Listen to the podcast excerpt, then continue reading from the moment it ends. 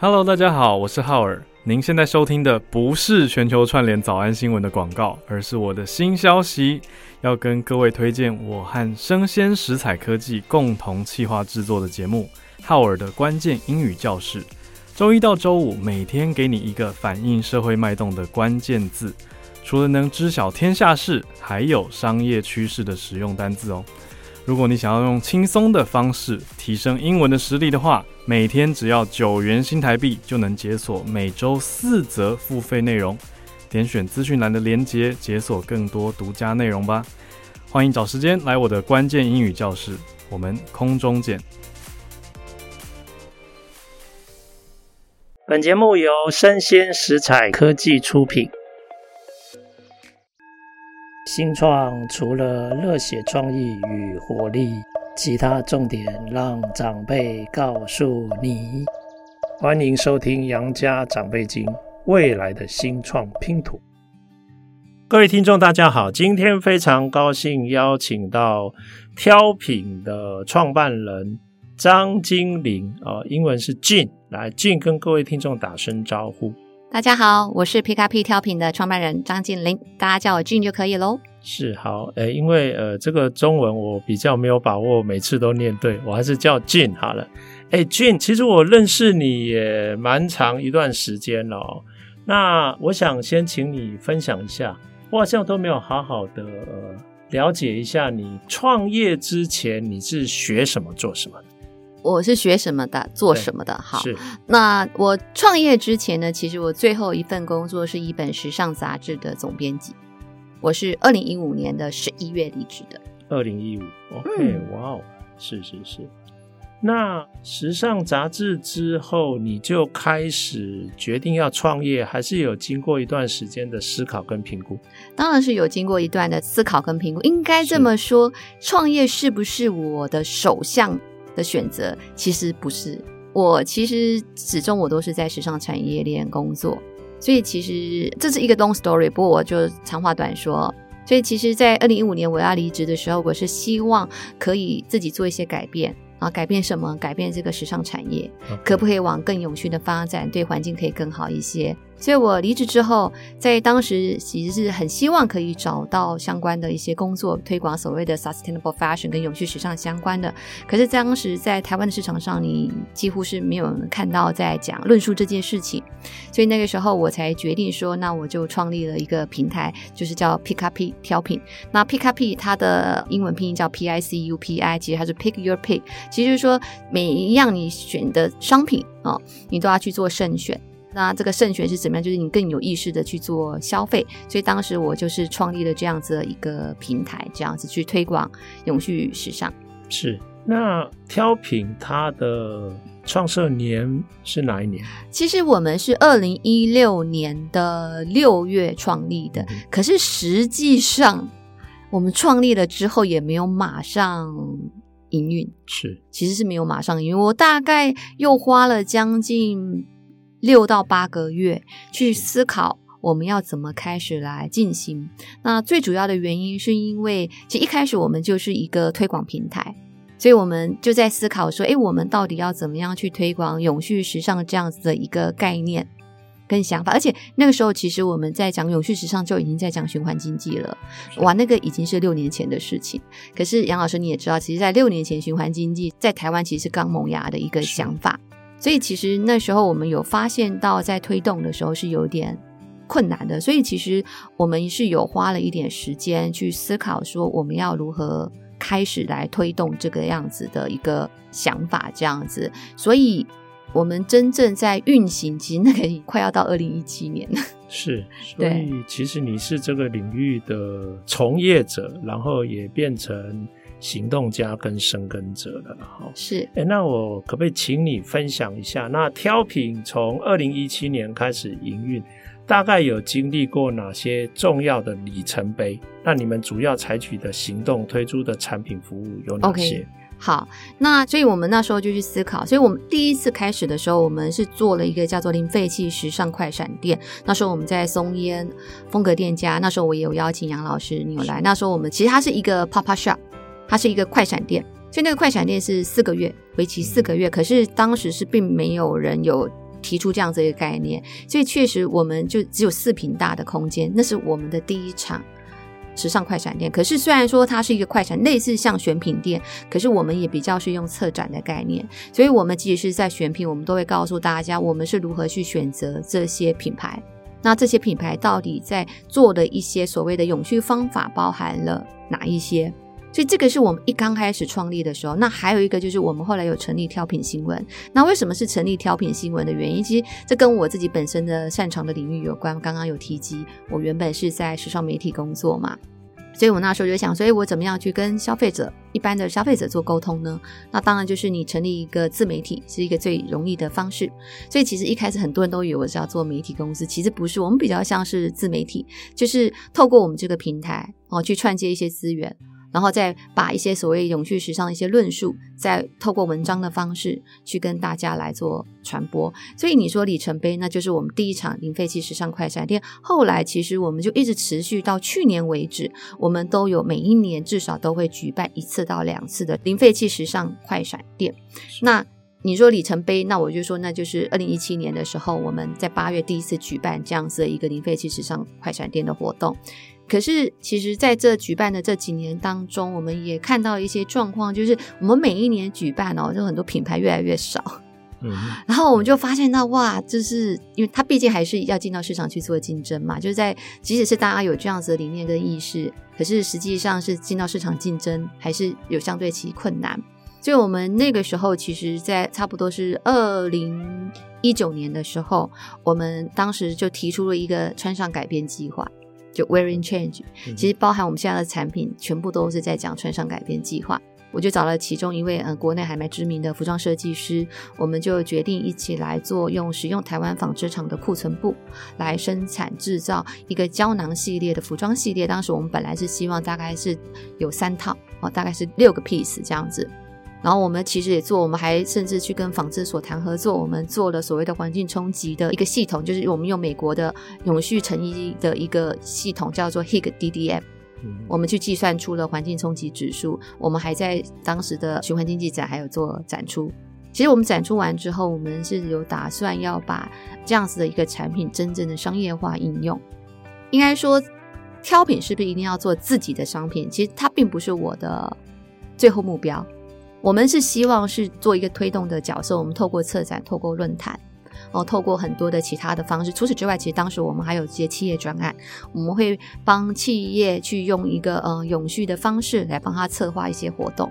哦，或者是针对 VIP 来计划，好，所以当时这是我们的商业模式最早的时候，所以我们开始去跟这个设计师，那我们可以跟这个设计师谈合作，就是希望透过这样子一个商品，如果它有变成是一个成功的案例的话，就越来越多的服装设计师愿意来做相关的一个。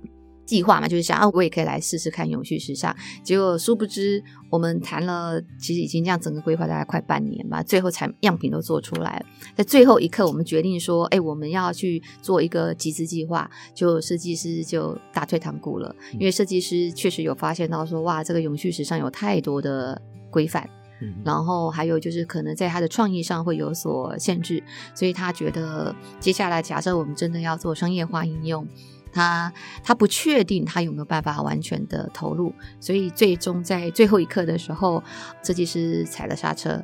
踩完刹车之后，其实当时我们就在思考说，诶，所以我们要找第二个设计师。那我们也在想说，这个第二个设计师会不会也遇到一样的问题？因为我们跟这个设计师其实从绘图一直到沟通到选布，其实我们花了将近半年的时间。所以那个时候我们就察觉到说。好像我们不确定，我们在跟另外一个设计师会不会遇到一样的问题，所以我们就决定自己来生产看看。嗯、那当时我们就串了一家纺织厂。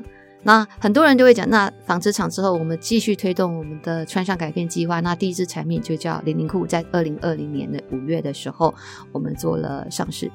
那其实，在零零库也是一样啊，我们还是是维持就是使用台湾纺织厂的。那为什么？其实很多人都会问说，为什么是？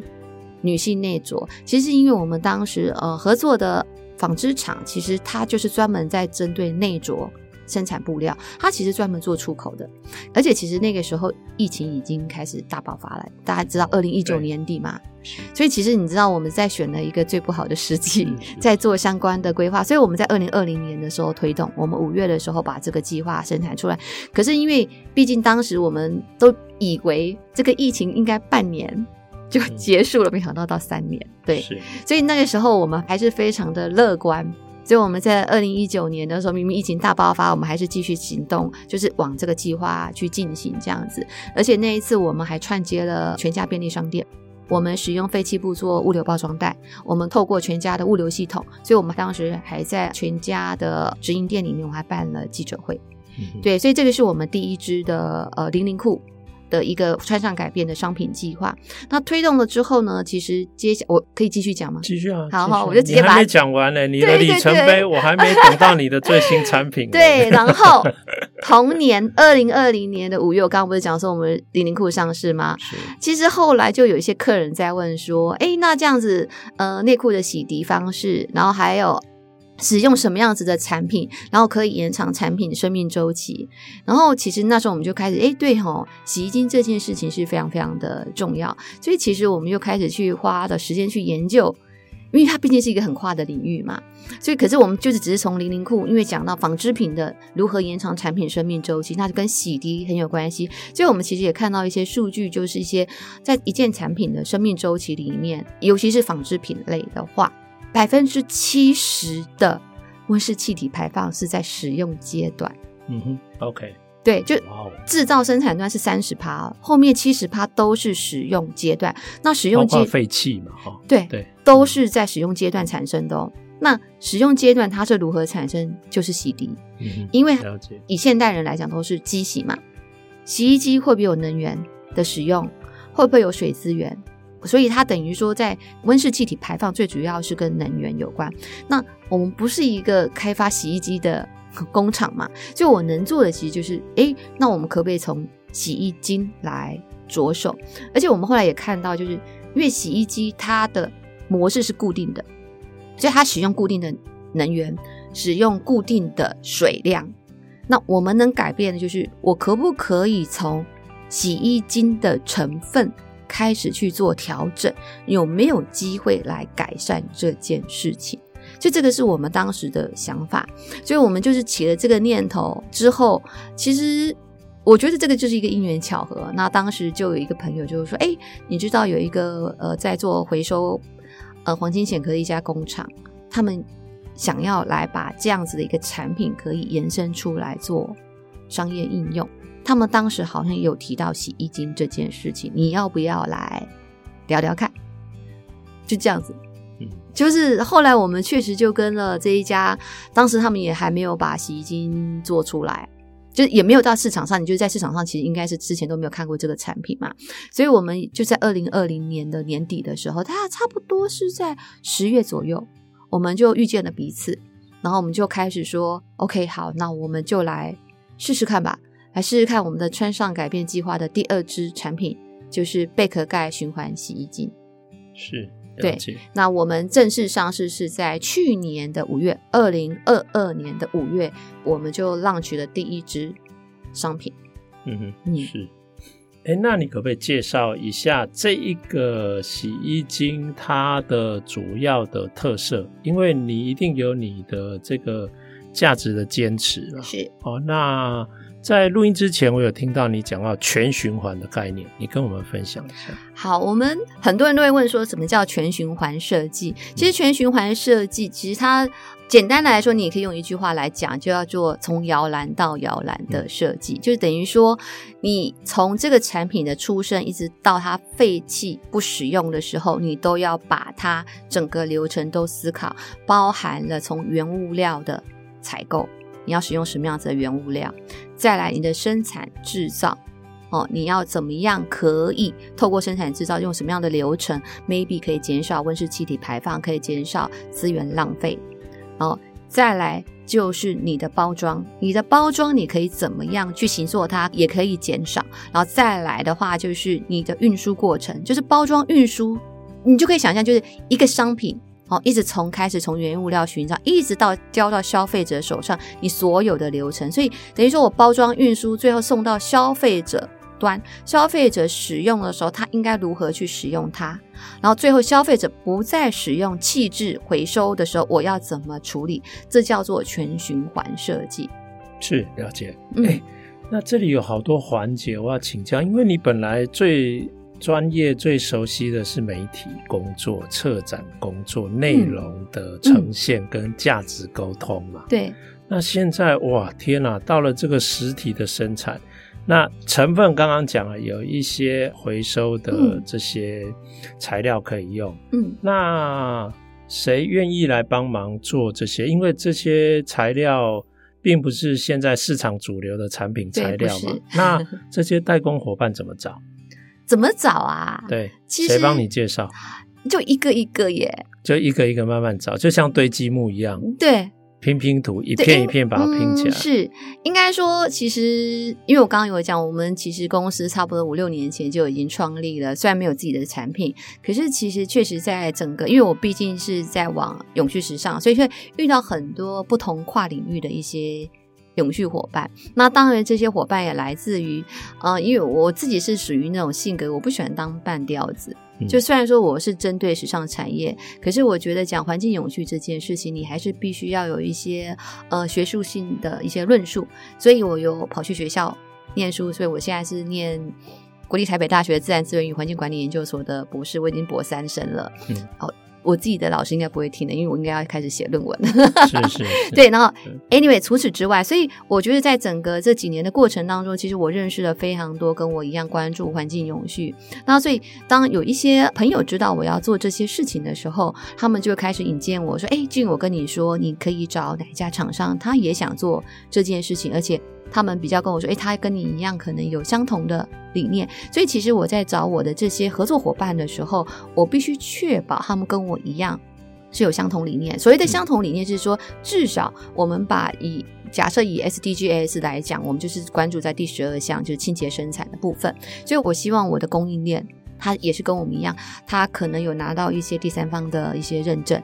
嗯，哦，它不是只是口头说的，所以其实我有先确保说，哦，这个我们从原物料开始生产制造的时候，它可能是一个本身就是一个很环保的生产的方式，就这个部分。所以你刚刚讲说你怎么去串供应链，我们真的还花蛮长的时间在串供应链。就是介绍之后，我其实还是会花一些时间跟他们去做沟通，然后我也会去请他们提供一些相关的一些旁边的查证。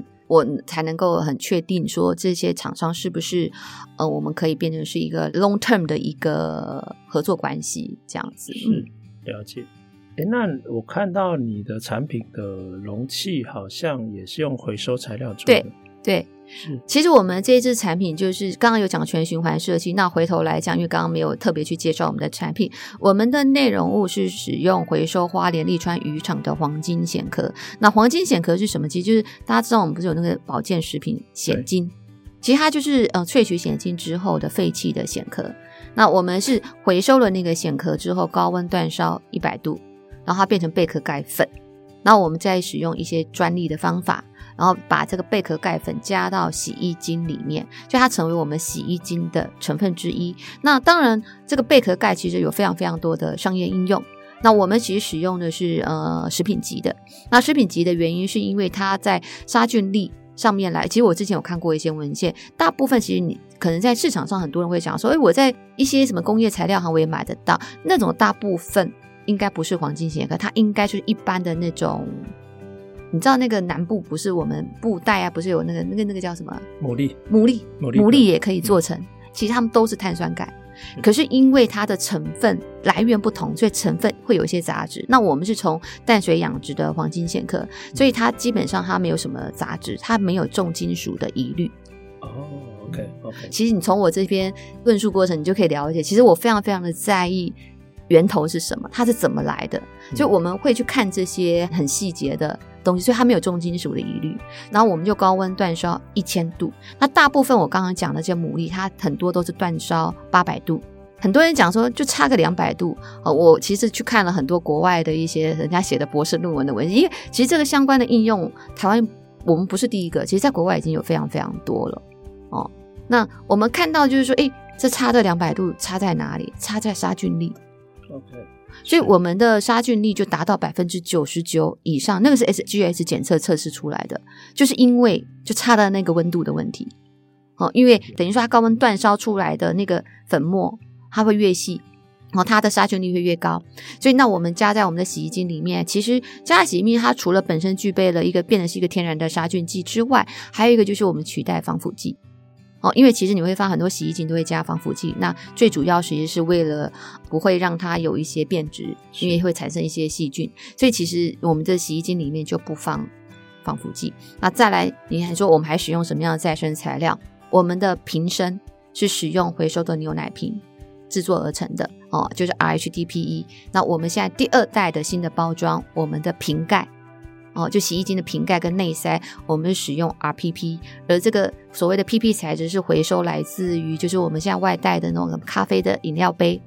或者还有就是那个我们吃的零食的饼干啊，里面的那种塑胶的那种像小托盘那样，因为饼干才不会被压碎嘛，对不对？就是那时候我们就是回收那样子的一个物料，然后做成我们的内塞跟我们的瓶盖。那我们又不做瓶器印刷跟塑胶膜，很多人都说你为什么不做瓶器印刷？其实因为我刚刚我是不是提到全循环设计？是全循环设计，就是你要想到说，哎，那它不再使用弃置回收的时候怎么办？其实我有去校外教学，我有去参观他们回收旅程，嗯、我有看了一下。你知道它整个回收完之后，你知道他的塑胶粒是分两块，一边是白的，一边是黑的。我就问他说：“这些黑的，他说就是里面瓶器有印刷，还有很多很多的杂质，所以它会变全部都是黑色。所以他说实际上是在应用的时候，最好是全部都是白色。所以当时他就跟我说，如果你能够保持这个瓶器是最原始、最干净的状态。”他说，在利用的时候，它其实是最好，它可以比较广泛的去应用它，所以这才是为什么大家看到我们的瓶器是白的，几乎没有任何印刷。所以我们当时就想说，对，我不再使用它的时候，我希望它可以一直再次循环使用，而且它的回收料是很纯粹，它可以一直不断的、不断的、不断的去循环。因为我们的全循环设计不是讲一次性循环，我们讲的是无限次的循环，所以我们是用无限次的循环的概念。去设计我们整个的产品，所以你最后会看到我们是用再生纸去包装它，就是因为当消费者不再使用，他只要把我们的再生纸包装抽出来，它一个进到纸回收系统，一个进到塑胶回收系统，而且我们的纸我们也不上批膜。因为上了批膜，它也是烧掉。嗯，是 对，所以你知道，很多人都会心想，你为什么这样设计？我说，其实我们所有的设计都是为了减少资源浪费，可以再循环利用，所以这才叫做全循环设计的概念哦。所以其实当我去说明说，大家才懂，原来你是因为这个原因才做这样子的设计。我说对，事实上就是因为这个样子的一个因素，所以我们纸包装是用再生纸，然后大豆油墨印刷。所以就是现在大家看到这样子一个产品，所以也因为我们这样提出了这样子的一个概念，所以我们也得到去年的呃经济部工业局的二零二二的经典设计奖的呃年度特别奖的循环设计以及最佳产品奖。是了解，嗯、哇，其实就是在很多环节都要去关照它，尽可能的降低环境的冲击跟负担嘛。对，是是是。哎，那怎么样可以在市面上买到？这罐非常特殊的洗衣精，对，洗衣精，洗衣精哦。我们其实接今年度，呃，我们五月的时候会有一个新上市的，就是我们后来又开发了两千 ml 的家庭号。嗯、哦，就是刚刚呃，也是我们之前有聊到嘛，就是我们不做那种所谓的塑胶的补充包的原因，就是因为我们发现了那个其实是不能被回收，应该说所有的塑胶制品。不管是塑胶，很多东西其实都可以被回收，只是重点你应该去思考到底谁来回收。所以我们去查看的时候，就发现到没有人来回收。那我们自己本身并不是回收业，就算是我自己来回收，我也没有去向，因为没有回收厂可以帮我做这件事情。所以我们才会出，还是使用再生材料，就等于说你会看到我们现在刚刚有讲我们的瓶，那是五百五十 ml，我们现在做了两千 ml 的瓶器。瓶盖跟整个设计都是完全延伸我们小瓶装，所以一模一样，就是 RHDPE 的再生瓶身，RPP 的瓶盖内塞盖，然后再生纸的一个吊牌，我们是用吊牌的概念。然后做我们的整个的产品包装。然后接下来我们还有再来就是做一个 stain remover，就是我们的去渍小白瓶，我们还会做一个喷雾泡沫。然后我们的泡沫我们也是自己开模，因为我们要使用再生材料。是是。对，然后我们要延伸。哦，刚刚没有提到一点，我们的瓶器是四方瓶器，就四方形。很多人讲说为什么是四方形不是圆形？这跟我们的运输有关。因为大家知道运输的时候，你是不是装箱？对。你做圆的一定会有空间。对。对，它会产生空间，因为我们是洗衣机，它一撞它可能会有溢出，所以你知道那个圆的那个空间，所以你要放什么填充材，就是缓冲材、一直泡泡垫这种东西。对，对我们就在想说，我们怎样可以不要放泡泡垫，所以发现到就是用。四方形或长方形，所以我们的瓶器就自己开模，我们做了四方形方，然后我们的纸箱也是按照我们自己的尺寸做，所以我们在运送的时候，我们其实是没有放泡泡的。是，了解了解。对对，所以你就会发现，哎，我讲的设计其实是全部都包含了，就包含瓶器的样子、轮廓、造型，然后它是怎么样，为什么要这样做，其实都是有原因，因为我们的目标就是减少环境冲击，减少。资源浪费，所以你只要把它这个目标讲得很明确，我们就会知道说，OK，我们在每一个环节里面，我们可以怎么去思考设计它，而且我们又希望说它看起来是好看的。是，嗯，了解。那这样的话，我刚刚好像还有看到今年呃。五月会上市的，除了洗衣精之外，好像还有另外一个产品是不是？对对对，就是刚刚讲的，就是去渍喷雾嘛。去渍喷喷雾，对，是就是去呃袖口、领口。应该这么说，不瞒您讲，我们自己去评估我们哦，这个我好像身为一个创办者，不应该讲这种话。其实，因为我们几乎是不添加、嗯、我们的洗衣精。其实我们做了很多的 SGS 的检测，我们是大于百分之九十七的生物分解度，我们不含甲醛，不含荧光剂、防腐剂、漂白剂，什么都不加，我们就是一个非常非常低致敏的成分，以植物基底为主的。可是相对性的，然后我们使用的是呃有机甜橙精油，所以你知道精油这个东西其实它是天然的，所以它在洗衣的过程当中，其实它就会被挥发掉，这味道非常非常淡，所以不添加的结果就是。它在一般的洗净力是 OK，可是真的那种很强的脏的东西其实是不够。其实我们后来有自己去做了一些测试，我去看了，我其实为了做这件事情，我去买了很多很多，就是市面上标榜洗得很干净的洗衣精，我会去看它的成分表。我终于知道人家为什么洗的这么干净，因为它添加了很多。我们觉得不应该添加的东西，就是有环境冲击疑虑的这些、嗯。当然，他们一定是在一定的范围。可是你知道这种东西是、嗯、是累积的嘛？OK，对，所以我们不添加的结果。所以你假设你把我们的洗衣精去跟那一种洗衣精比，我们洗净力真的会是有差的。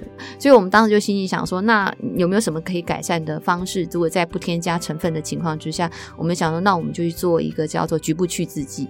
是因为大部分其实最主要还是关注在局部去渍嘛，所以我们就心里想说，那我们有点类似像 pre-wash 的概念，就是你你在真正进洗衣精使用我们的洗衣精之前，你可以使用去渍喷雾，在局部去渍完之后，你再来洗，我们就可以确保你整件衣服是洗得很干净。那刚刚您有问我在哪里卖，我们目前来讲还是在我们自己的官方网站之外，其实我们去年开始我们就已经在一些地方有普通路了。那主要还是我们在成品有卖，，PC Home 有卖。然后还有设计点，设计点其实是台湾设计点，就在松烟里面有卖。然后我们还有在康健严选，康健严选其实是天下的哦、呃，天下的一个选品的部分。然后我们还有在台硕那边也有卖。呃，接下来我们其实现在也陆陆续续也在找其他的地点，其实都已经在慢慢的在签订。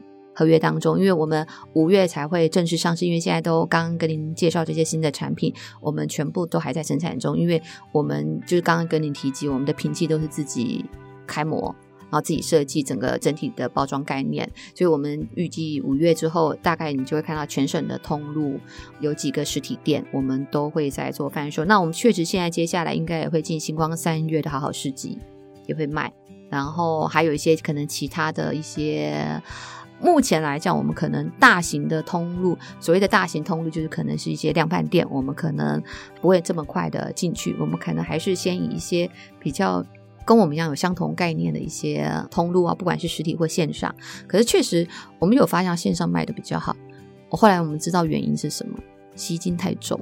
哦，对，是，对，除非你就是进到量贩店，因为我们后来有自己有去做了 survey，嗯，发现到就是要么你就是居家附近的一些量贩店嘛，一些比如说这是我们连锁的超市嘛，大家会去那里直接提走。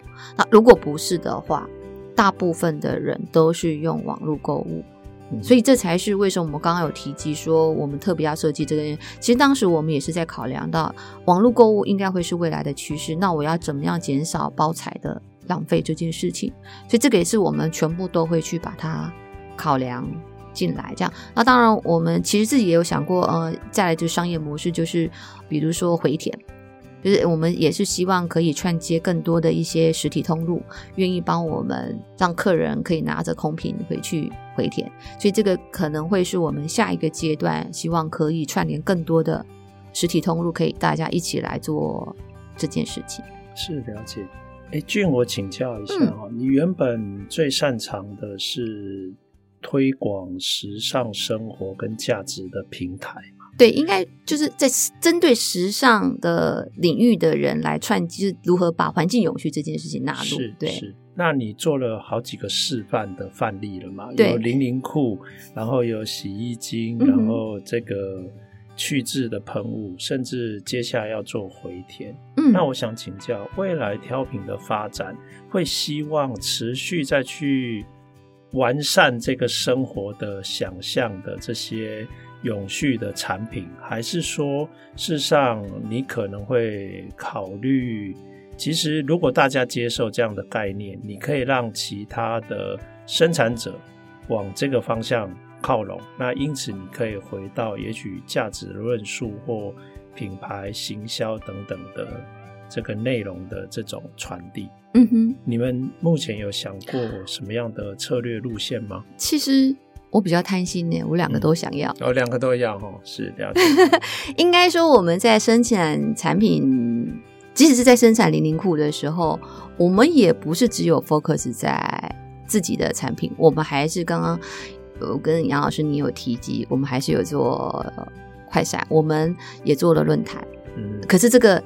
这些快闪店跟论坛都跟我的产品无关哦。嗯，那个就是我们的初衷，就是刚刚您讲的，就是我们针对整个产业链，然后我们也提出了我们的一些建议。所以其实我们真的还是有做永续生态。其实中间包含了有一些品牌都想要来请我们给予一些意见。其实呃这些东西因为毕竟是比较是 private 的，所以我们其实是不会对外公开论述这件事情。可是。我们并没有因此而停下我们身为推广者的一个角色，所以其实你说未来来讲，我希望怎么去进行它？其实如果时间上能够允许，好像有点难哈。可是我尽量，其实我们现阶段两边都没有放，诶，我们两边都没有放。因因为呃，我们一般产业的观念是，如果你涉入生产制造，嗯，它相对资本就比较密集，比较吃重一点，嗯，嗯，但如果是服务或者是内容，它也许就可以相对比较轻资产。那这是两个比较不一样的路线。对对，其实就也不瞒杨老师，您很清楚嘛。其实你知道，我就变成是我之前的方式是什么？你知道，我们还是延续，就两边都做。其实我们有点类似，是把。呃，策展或者是从外面企业，其实是把得到的一些 income，我们是投入了做产品研发。嗯哼，那应该是说以未来性来讲，我们是希望这两条路线都可以自给自足。嗯哼。了解。对，因为我们就是一个微型的社会企业嘛，所以你也说什么分两个 BU 就不用这么讲，就这么小，不用分什么两个 BU。等于说我们是两条线都是并行的，那只是说确实是因为后来遇到疫情的关系，那因为所有一些大型 event 都先暂停了，所以我们不管是在资金或者是时间上面，我们确实是做了相关的挪移，就是先把它全部就是移到了产品研发身上。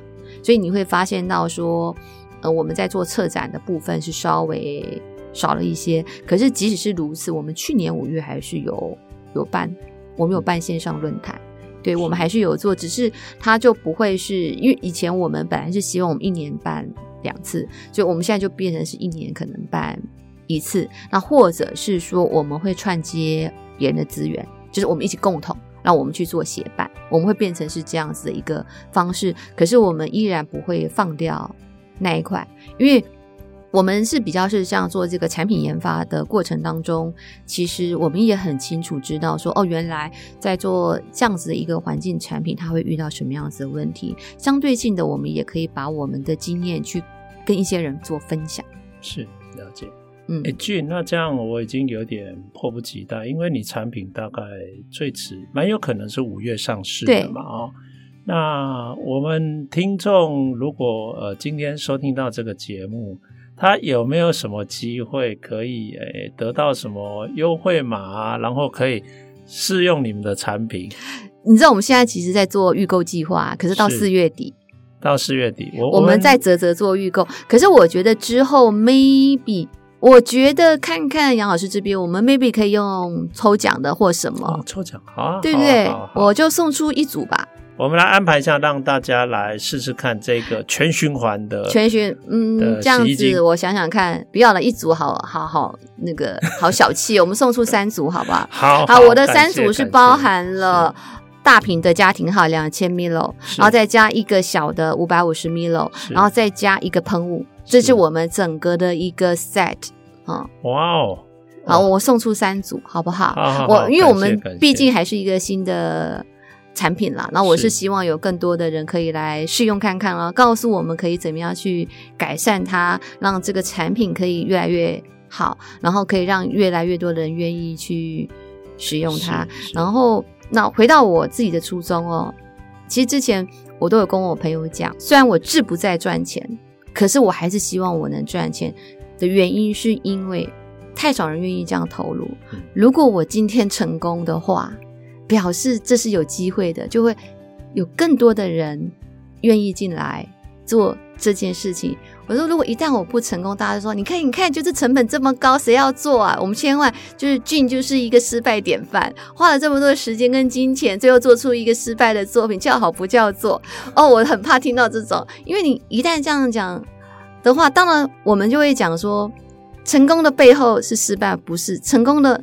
对面其实叫做你永远都没有实际行动，所以我我采取的实际行动，可是我还是希望对于我来讲，成功的定义是什么？就是成功的定义就是他能够继续的 keep going 走下去，而且是因为可能我做的这件事情，可能启发了某一些人或某一些公司、某一些企业，然后这些人就愿意说 OK OK，好，看起来似乎是一个对的方向，所以我们应该也往这个方向走。那我就会觉得说，哇，这个就有机会改变一些事情，这个就是我当初做的初衷，所以我希望我可以成功。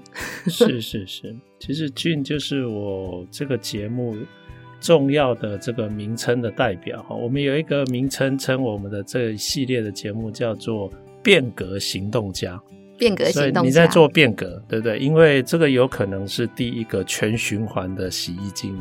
在台湾上市，嗯哼，哦，那你是一个说到就要去做的人，所以你也是一个行动者，对对。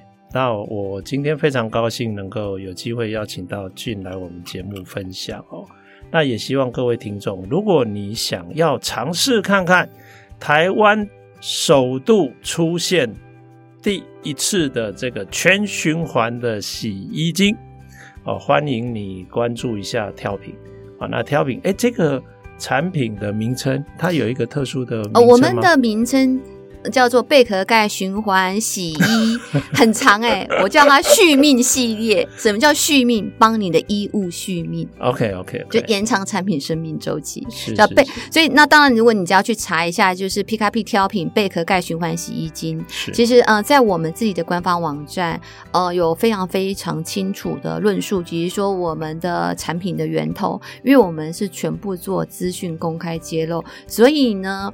你知道之前还有厂商跟我讲说，哎，Jean，你知道吗？因为你在你的网站上揭露我的公司名称，你知道很多人打电话来说我要做挑品一样的东西。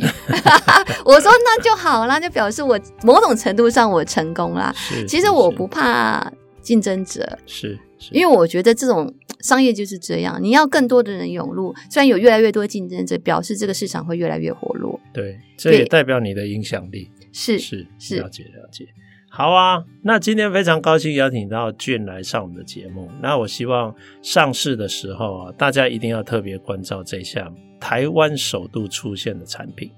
好啊，那今天非常谢谢俊跟我们的分享。谢谢杨乐哦，刚还有没讲完？是，所以我们就送出三套，那就交给你们。好，到时候再跟我说到底是抽了哪三组的那个产品上架之后，我们还会有其他的媒体来推广。那我们会拟一个办法，然后来抽出一个听众，然后来让他来享受一下，来体验一下这个产品。嗯，好，谢谢，谢谢，拜拜，拜拜。